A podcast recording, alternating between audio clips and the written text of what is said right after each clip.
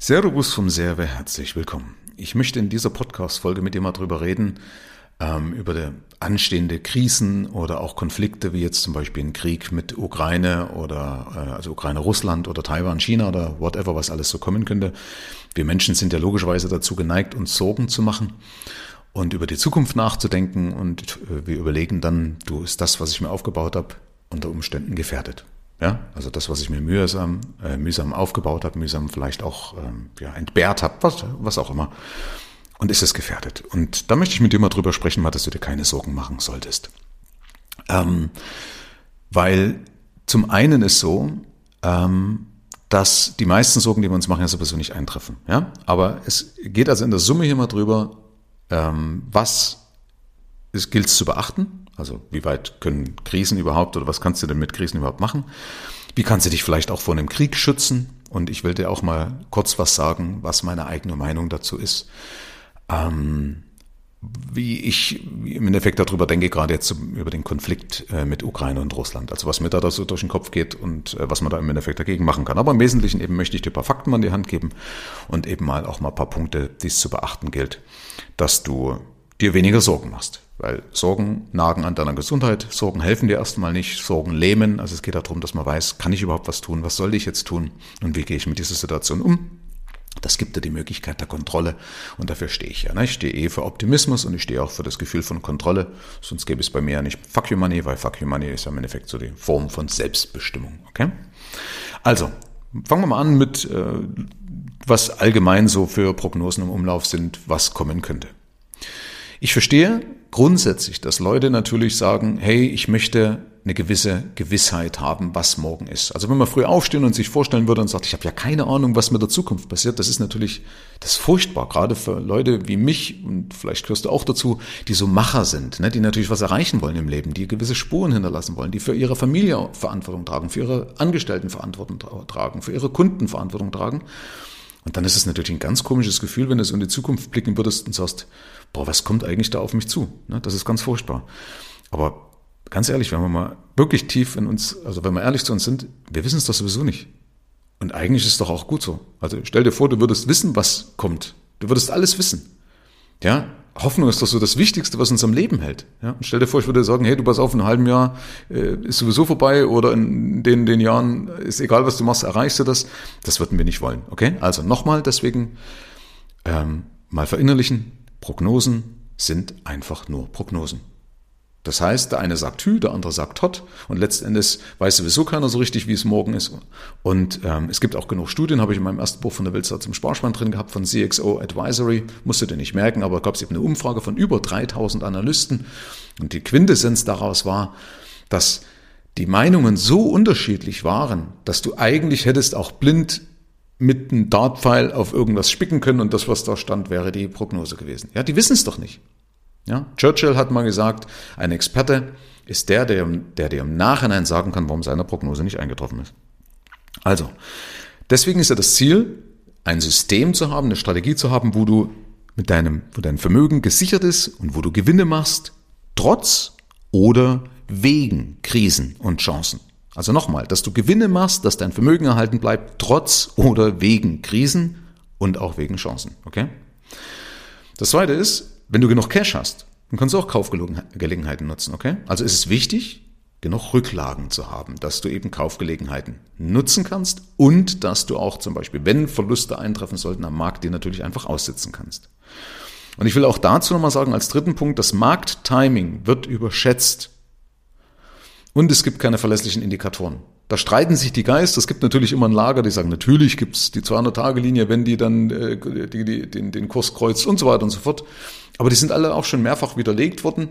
Es ist vielleicht auch so ein bisschen so, dass die Leute sagen, ja, ich brauche ja irgendwas, an dem ich mich halten kann. Verstehe ich. Aber statistisch ist es so, lass es einfach laufen, mach nichts und kauf im besten Fall in Krisen einfach zu. Vorausgesetzt, Achtung, ich habe natürlich die richtige Anlage. Ne? Also wenn ich natürlich irgendwelche Experimente habe, dann ist es immer gefährlich. Deswegen stehe ich ja nicht für Experimente.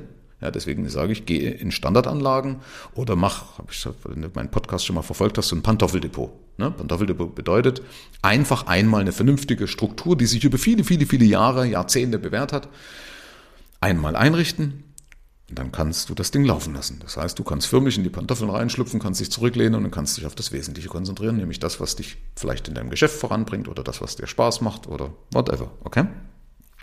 Also nochmal, Markttiming wird überschätzt. Den wenigsten, den allerwenigsten gelingt es wirklich, die optimalen Zeitpunkte zu treffen. Und das auch, vor allen Dingen auch nicht immer. Ja, sondern den besten gelingt es in sechs von zehn Fällen. Nur in sechs von zehn Fällen. Dann wärst du der Beste. Okay? Das kannst du dir mal merken. Also, deswegen der, den Zeitpunkt zu erwischen. Im besten Zeitpunkt, wenn die Kurse gerade hoch sind, zu verkaufen und wenn die Kurse am tiefsten sind, wieder einzukaufen. Das wird überschätzt, das wird dir in der Regel nicht gelingen. Und wie gesagt, die Besten schaffen das in sechs von zehn Fällen. Und die, die das schaffen, die sind ja deshalb so gut, weil sie Experten sind und da auch als Vollzeitjob dahinter sind. Also das mal einfach so nebenbei. Das ist ein Glücksgriff, der einmal von einer Million äh, gut funktioniert und dann kannst du das vielleicht dein Leben lang als Aushängeschild nehmen und dann sagen, ich habe es damals vorausgesagt. Ja Gott, das sind Zufälle. Ja, und wir gehen dann nach irgendwelchen Zufällen, nur weil einer irgendwie mal genau das Richtige gemacht hat. Aber kennst du bestimmt, dass einfach manchmal passieren Sachen und dann rühmen sich Leute damit, obwohl sie es gar nicht wissentlich, es war halt einfach Glück. Ja, wie oft wird Glück oder ist es von Glück bestimmt? Und den vierten Punkt, was ich dir an der Hand geben möchte im Umgang mit Krisen, dass natürlich kommen Krisen. Übrigens seltener als man denkt, aber das falsche Verhalten, unser falsches Verhalten macht viel, viel mehr Geld kaputt, als es Krisen schaffen können. Also Beispiel, eine falsche Entscheidung in der Krise zu verkaufen am Tiefpunkt, weil man sich hat leiten lassen von den Medien. Das ist immer das Schlimmste. Ja? Die Medien, die befeuern das und dann denkst du, allmächtig, die Welt geht unter. Nee, sie geht in der Regel eben nicht unter. Sie hat sich ja bis heute noch gedreht. Und ja, manchmal, Entschuldigung, ist es scheiße, aber oft ist dann genau das doch nicht vorausgesehen worden. Ja? Wie oft war, wenn irgendwas, irgendwas wirklich Dramatisches passiert ist, wer hat's denn vorausgesehen?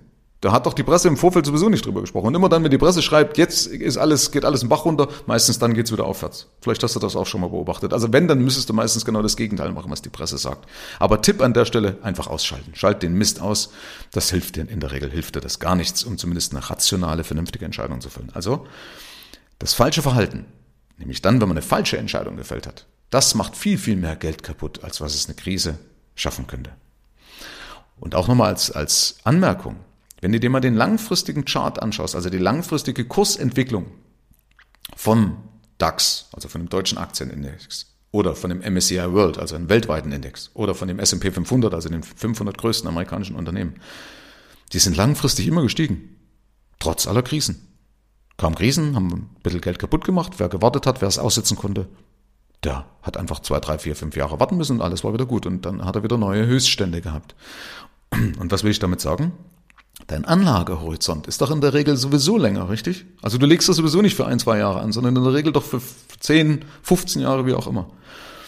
Und dann muss man sich halt bewusst sein, dass es doch dann auf ein, zwei Jahre, wenn es mal nicht gut läuft, gar nicht drauf ankommt, sondern dann, wenn ich sehe, der Markt steigt doch langfristig, ist es doch eigentlich auch egal. Es fühlt sich in dem Moment wirklich blöd an, das ist einfach so, da sind wir uns einig.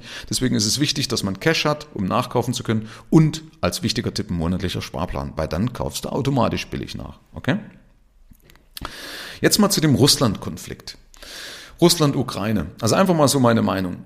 Ich bin kein Putin-Freund man könnte immer so meinen, so wie er sich darstellt, aber das ist natürlich auch initiiert, dass er ein sehr sympathischer Mensch ist. Aber wenn man manchmal sieht, was er da so für Ansichten hat und veraltete Ansichten, ich will das aber hier nicht zu sehr vertiefen, dann merkt man schon, naja, der beste Mensch ist er auf keinen Fall. Ne? Aber in dem Punkt muss ich mich mal auf die Seite von Putin schlagen. Weil wenn du mal überlegst, damals zur Wiedervereinigung, und davon habe ich ja profitiert als ehemaliger DDR-Bürger, war die klare Ansage, die Absprache, auch wenn heute Leute sagen, ja, da gab es ja nichts Schriftliches und das war so nie, ähm, es gab die klare Absprache mit Gorbatschow, dass es keine NATO-Osterweiterung geben wird. Ja? Und dazu gibt es eine Aufzeichnung von Genscher, dem damaligen Auf, äh, Außenminister, wo er in Amerika sagt, in Washington sagt, es wird keine NATO-Osterweiterung geben. Nicht einmal in der DDR. Achtung, nicht mal, also auf dem ostöstlichen Bundes, auf dem östlichen Teil der Bundesrepublik. Und äh, wenn du jetzt mal überlegst, das hat doch im Nachhinein keine Sau hat's mehr interessiert. Also das war doch ein Schlag ins Gesicht für Russland, dass sie uns wieder vertraut haben. Können wir jetzt sagen, historisch betrachtet war das schon im Zweiten Weltkrieg, haben wir sie verraten, auch danach bei den Kriegsheimkehrern. Ich will bis jetzt hier nicht zu tief einsteigen. Also eigentlich haben wir Russland schon öfters mal veralbert. Wunder, dass die uns immer wieder nochmal vertrauen. Und in dem Punkt aber auf jeden Fall war es verständlich, dass Putin das nicht mag, dass er sagt, hey, ich habe hier die NATO, die mich als immer noch als Feind betrachtet, vor der Haustür habe. Denk mal zurück, was damals von Aufstand war, wo Russland Raketen vor der Haustür in den USA äh, stationieren wollte. Ne? Also Khrushchev, der damalige äh, ähm, äh, Präsident von Russland oder von der Sowjetunion war es ja damals, hat ja äh, Atomraketen stationieren wollen in Russland und Kennedy hat ja das abgewürgt. Und Gott sei Dank ist es nie zu einem Krieg, zu einem Atomkrieg gekommen, sondern die Dinger sind einfach umgekehrt, weil er hat ja gedroht, nicht nur mit einer Blockade, sondern die Schiffe auch zu versenken. Und also man sieht, die Amis fanden das nicht cool, dass jemand vor ihrer Haustür ist. Aber die Russen sollen es cool finden, dass wir genau an der Grenze stehen also ich sag mal jetzt mir, wir, die NATO, dass wir genau an der Grenze stehen. Ja? Und auf der anderen Seite nochmal, wenn die Amis irgendwelche Interessen durchsetzen wollten, ob das Iran war, Irak oder irgendwo, ja, ich glaube Falklandinseln, keine Ahnung, wo, wo, wo sie überall mitgemischt haben, da war ja auch egal, oder? Das hat halt, ich weiß nicht, ob die Presse das damals anders verkauft hat, ich kann das jetzt nicht mehr nachvollziehen, aber nur um das mal abzurunden, also deswegen kann ich den Russen verstehen, dass er sagt, du pass auf, wir machen da das Spiel nicht mit. Es ist natürlich, Krieg ist immer blöd, auch wenn da was passiert ist, doof, aber dass die Russen nicht einfach so zuschauen, ja, und dass die natürlich auch Propaganda in ihre Richtung machen, so wie es die Amis gemacht haben damals, wo Bush halt eben Propaganda gemacht hat, um den Einmarsch im Irak zu, zu rechtfertigen, ne, wo sie gesagt haben, die haben Chemiewaffen, wo rauskam, es gab nie Chemiewaffen. Also deswegen, was will ich damit sagen? Diese Propaganda und das alles, das gibt's auf beiden Seiten. Ich hoffe natürlich dennoch, dass es nur ein Säbelrasseln äh, ist.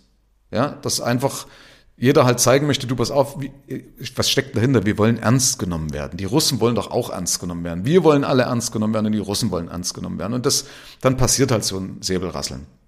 Und ich hoffe halt, dass es natürlich nicht so weit kommt, dass es wirklich bloß ein Säbelrasseln bleibt. Und wir müssen auf jeden Fall, und da würde ich auch sagen, dass wir dann irgendwie auch auf die Straße gehen sollen, nicht irgendeine blöde Online-Petition vom sicheren Rechner aus, sondern auf die Straße gehen sollen, dass wir uns in diesen Krieg nicht einmischen. Wenn es dazu kommen sollte, wenn der Russe seine Interessen wahrt, so wie der Ami seine Interessen gewahrt hat. Nochmal, ich finde das doof. Aber es ist eben so gewesen. Wir können nicht einfach, weißt du, das wäre, wie sagt man, das wäre äh, Doppelmoral, wenn wir sagen, der Russe darf nicht das, was die Amis dürfen. Ja, nochmal, Krieg ist immer scheiße, aber ja, die Amis sind unser wichtigster Bündnispartner, wir tanzen nach deren Pfeife. Ich möchte hier nicht, dass es hier als anti-amerikanisch rüberkommt, ja, sondern ich will einfach das Menschliche in den Vordergrund drücken und versuchen, das sachlich zu bearbeiten. Und das ist einfach wichtig, dass wir wieder auf die Straße gehen und sagen, Freunde, grundsätzlich mal wichtig, dass wir den ganzen Scheiß mal lassen, der Säbel rasseln und dass wir einfach vielleicht den Russen nicht mehr als Feind sehen, sondern dass wir versuchen, einfach international mal viel, viel besser zu kooperieren und viel besser oder uns mehr als Freund sehen und nicht jeder so sein eigenes Süppchen kocht. So, das war jetzt das Ende meiner Meinung ja, ich weiß nicht, ob das besser gewesen wäre, wenn man sich da raushält, aber ich wollte da einfach mal dazu was sagen, was eben mein Ding ist, was, was mir, mich da umtreibt. So, die Folge, du siehst, wird etwas länger, aber ich glaube, das ist auch ein Thema, wo es auch mal wichtig ist, das zu verinnerlichen oder zu vertiefen. Wie geht man jetzt eigentlich mit Krieg um? Also wie kann man sich denn mit Krieg schützen, wenn es denn doch so weit käme, wenn dieser blöde Fall eintritt? Und ich habe mal geschaut, es gibt halt Gott sei Dank wenig Historisches, aus dem man lernen kann. Also ich habe mal geguckt, es gibt ja drei wesentliche Anlageklassen. Also das eine ist zum Beispiel Aktien. Fangen wir mal mit Aktien an. Ich, die anderen wie Gold und Öl folgen noch. Und äh, bei Aktien gibt es ja den Spruch, den hat, glaube ich, Rockefeller geprägt, dass du ja kaufen sollst, wenn die Kanonen donnern. Ja, also verkaufe, wenn die Violinen spielen und kaufe, wenn die Kanonen donnern. Ich glaube, so ungefähr war der Spruch. Ist auch nicht wichtig. Und fangen wir mal an mit dem Zweiten Weltkrieg. Da war es also so, dass ja Deutschland praktisch äh, 39 in Polen einfiel, einfiel und der Dow Jones gab ja damals den DAX noch nicht, den Dow Jones, der ist am nächsten Börsentag äh, um 10% sogar gestiegen. Ja? Ähm, und es gab dann mal eine kleine Delle, wo praktisch der Angriff von Japan auf Pearl Harbor war, aber also da ging es nur knapp 3% runter. Ja? Aber insgesamt ist im Laufe praktisch des Zweiten Weltkriegs ging er sogar nach oben. Also wenn man überlegt, 1945 am Ende des Zweiten Weltkriegs lag der Dow Jones 50% höher als 1939 zu Beginn des Zweiten Weltkrieges. Ähm, das ist natürlich jetzt alles nicht inflationsbereinigt, aber das ist jetzt auch egal, nur um mal zu zeigen, ja, was kann denn passieren? Das ist natürlich der Dow Jones gewesen. Eine, eine deutsche Aktie wird in dem Zeitpunkt nicht gerade einen Höhenflug gehabt haben. Ja, also auch da sieht man, wie wichtig das ist, eben sich nicht zu sehr auf Regionen zu verlassen, äh, sondern das weltweit eben auch aufzustellen. Ähm, Verzeih mir übrigens, wenn ich das hier alles sachlich mache, aber es bringt ja nichts, wenn ich jetzt hier emotional irgendwie noch reingehe. Ne? Das ist ja, du bist ja hier, um eine sachliche Information von mir auch zu bekommen. Und es geht ja darum, nicht Gewinne zu machen mit dem Krieg. Achtung, das ist nicht meine Intention, sondern mir geht es darum, das Vermögen zu schützen. Vor oder während eines Krieges. Ja, also wie du dein Vermögen schützen kannst. Ähm, nimm mal einen Vietnamkrieg als nächstes. Und zwar 1965 marschierten ja die USA in Vietnam ein mit dem Ziel, praktisch da die kommunistische Herrschaft äh, äh zu vermeiden. Ja? Und 73 sind die US-Truppen wieder abgezogen, also 65 bis 73. Und da hat der Dow Jones insgesamt in dieser Zeit ähm, knapp 43 Prozent zugelegt. Also auch ein Plus. Obwohl das ganz schön in die Substanz von den USA ging. Gerade viele junge Leute ne, haben darunter leiden müssen, haben, gut, das hat vielleicht damals noch keiner gesehen, aber die Langfristfolgen von den Kriegstraumata äh, und das Durchschnittsalter war ja 19. Ne? Also wer sich das kennt, das Lied Paul Hardcastle 19, ne, da besingt er ja praktisch das Durchschnittsalter. Ne? The average age of the combat soldiers was 19, ja? Vielleicht kennst du das Lied. Na, na, na, na, na, 19. ja, war irgendwas in den, in den, ja, eigentlich nicht zum Lachen. Aber ich freue mich halt drüber, weil das einfach meine Jugend geprägt hat. Oder in meiner Jugendzeit in den 80er Jahren hochkam. Ähm, genau, das war also im Vietnamkrieg, auch ein Plus, 43 Prozent. So, nächstes, was ich habe, Kuba-Krise. Das war das, was ich gerade gesagt habe mit Khrushchev. Also da war halt äh, praktisch 1962 wollten die Atomraketen stationieren auf Kuba, also direkt vor der Haustür. Und das war damals wirklich spitz auf Knopf, dass es da nicht zu einem, zu einem äh, zu einer Eskalation, zu einem Weltkrieg oder wie auch immer, man weiß ja nicht, wie ein Weltkrieg ausschauen würde, ob es dann, also eigentlich hat ja keiner Interesse dran, Atomraketen zu zünden, aber manchmal ist auch ein voller Vollidiot trotzdem am Knopf, aber ich glaube da immer noch an das gute Menschen, weil auch die Leute haben was zu verlieren, kannst du glauben, ja. Äh, und Gott sei Dank greifen dann gewisse Sicherungs- oder Abwehrmechanismen. Also auf jeden Fall hätte es damals fast zu einem offenen Krieg zwischen den Supermächten kommen können und die Krise dauerte insgesamt 13 Tage und in dem Zeitraum blieb überraschenderweise auch der Dow Jones wieder stabil ne, und verlor lediglich 1,2 Prozent. Also nicht viel. Ja? Und hat aber im weiteren Verlauf des Jahres dann wieder 10 Prozent zugelegt. Also Kuba-Krise auch glimpflich. So, dann hat man praktisch den Balkankrieg 1991 bis 2001. Das war jetzt halt hier in Europa, nicht so wirklich weltweit, aber Fakt war, da war in den 90er Jahren, das ging ja 91 eben bis zum Jahr 2001, in den 90er Jahren der Hype ähm, von, von den Internetwerten, ne, also allgemein Ende der 90er Jahre, fantastische Börsenjahre. Und dann ist es ja praktisch geendet mit dem Platzen der Dotcom-Blase im Jahr 2000 und Anschlag 2001 mit dem World Trade Center. Hat aber mit dem Balkankrieg nichts zu tun und dann ging es natürlich furchtbar bergab zu diesen Zeitpunkten. Hat aber mit dem Balkankrieg nichts, Krieg nichts zu tun. So, nimm mal Beispiel wieder, wenn ich schon gesagt habe, Terroranschlag 11. September 2001. Und die Anschläge haben natürlich die USA absolut erschüttert an den Börsen. Ja, in den folgenden Tagen ist praktisch der Dow Jones um 15 Prozent gestiegen. Das wird übrigens heute, wenn sowas passiert, mehr sein, weil durch den Computerhandel ist der Markt viel, viel anfälliger. Das muss man auch wissen. Damals war der Computerhandel noch nicht so aktiv. Also deswegen künftig werden solche Ausschläge nach unten viel schlimmer ausfallen. Das kann ich dir versprechen. Aber ähm, innerhalb weniger Monaten wurden die Verluste aber wieder wettgemacht. Da ist übrigens auch immer eine Anmerkung, es gibt immer so eine wichtige Regel, politische Krisen haben kurze Beine. Also politische Krisen haben auf die Börse in der Regel immer sehr, sehr kurze Beine ähm, und sind schnell wieder ausgemacht. Also das, wenn jetzt ein Krieg wäre, wahrscheinlich auch so, außer es ist natürlich, wenn alle in Mitleidenschaft gezogen werden, dann wird natürlich die Börse auch über Jahre in Mitleidenschaft gezogen. Ja, aber in der Regel, so bescheuert wie es ist, aber es beflügelt das Bruttoinlandsprodukt.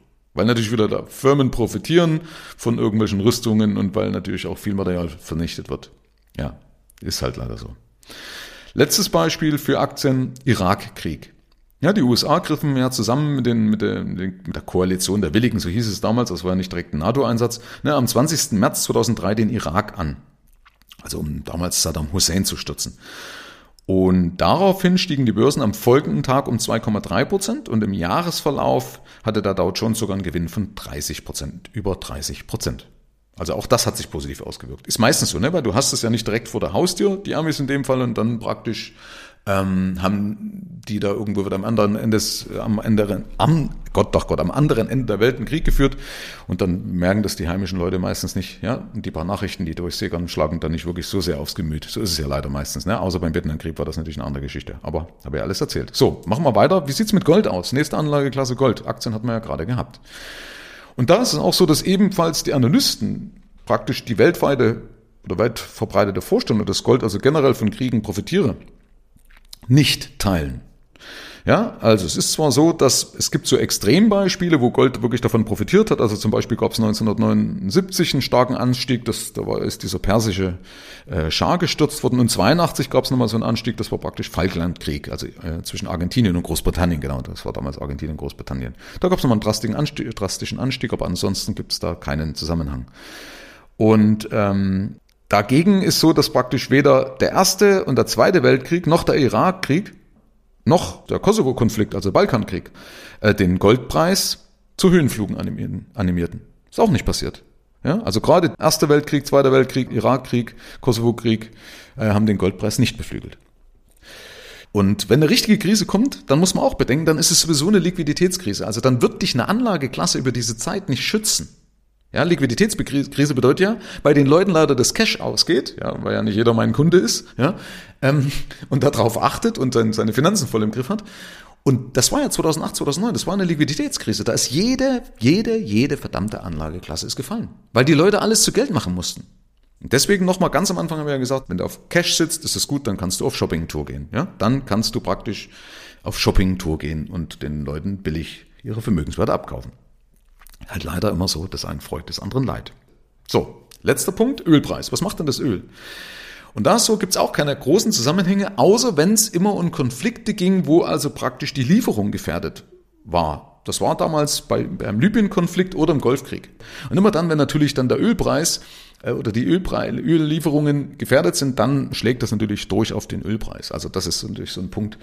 Ähm, ja, wenn das passiert, also wenn wirklich das mit dem Gas irgendwie von Russland, wobei angeblich sind wir autark ne, von den Gaslieferungen. Ich würde mir wünschen, dass wir sowieso nie mehr autark sind, weil dann hätten wir alle mehr Frieden. Ja, also wenn wir alle mehr voneinander abhängig sind, ne, Natürlich ist gut auch wichtig, eigentlich schon unabhängig zu sein, stehe ich auch dafür. Aber weißt du, äh, ist immer gut, wenn man trotzdem sagt, Mensch, cool, dass es dich gibt und dass, dass wir hängen alle so am, mit, miteinander zusammen und sind so miteinander verwurzelt und verwachsen, dann gäbe es nämlich auch keinen Krieg mehr. Deswegen ist übrigens auch eine gemeinsame Währung wichtig, ja, weil Länder mit einer gemeinsamen Währung führen weniger Krieg.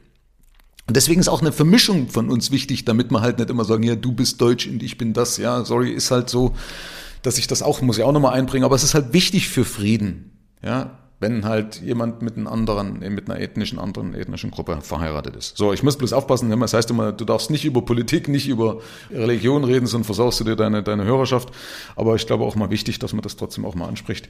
Weißt du, ihr müsst ja nicht meiner Meinung sein und ich muss ja auch nicht recht haben. Das muss man auch sagen. Aber es ist halt nur statistisch äh, ist das halt so. Und ich glaube auch daran, ich glaube, dass man einfach mit Liebe, Freundschaft so verblöd wird, das Ding aber trotzdem weiterkommt, dass dieses dauernde, dass wir uns gegenseitig auf den Kopf hauen müssen. Ich glaube, das ist überholt. Eigentlich glaube ich, ist es überholt. So, Fazit von der ganzen Folge ist jetzt, wie gesagt, deutlich länger geworden. Aber ich hoffe, das hat dir trotzdem was gebracht und das, du hast mir trotzdem mit Spannung lauschen können. Es ist also nicht so langweilig gewesen, bist schon eingeschlafen. Dann kurz die Stimme heben, jetzt bist du wieder munter. ähm, also, Fazit. Fakt ist, man, wir können uns nicht richtig schützen, sondern lass dich nicht beirren, mach einfach, wenn du eine vernünftige Struktur, ein vernünftiges System hast, zieh das einfach durch und lass dich nicht beirren. Wenn du weißt, dass es gut ist, dann zieh es einfach durch. Pflege deine Freundschaften, das ist wichtig. Hab gewisse Vorräte im Keller, dass wenn mal irgendwas ist, das braucht man ja sowieso, wenn mal Strom ausfällt, wenn Hochwasser kommt, also nicht im Keller, also dort, wo kein Wasser reinkommt, ne? also dass du genug Vorräte hast genug Bargeld zu Hause. Das sind ja alles so Sachen, da habe ich ja auch schon öfters mal drüber gesprochen, über solche Sachen. Die muss man sowieso, da muss man sowieso grundlegend beherzigen. Ja, das macht doch immer Sinn, das hat sich schon immer bewährt.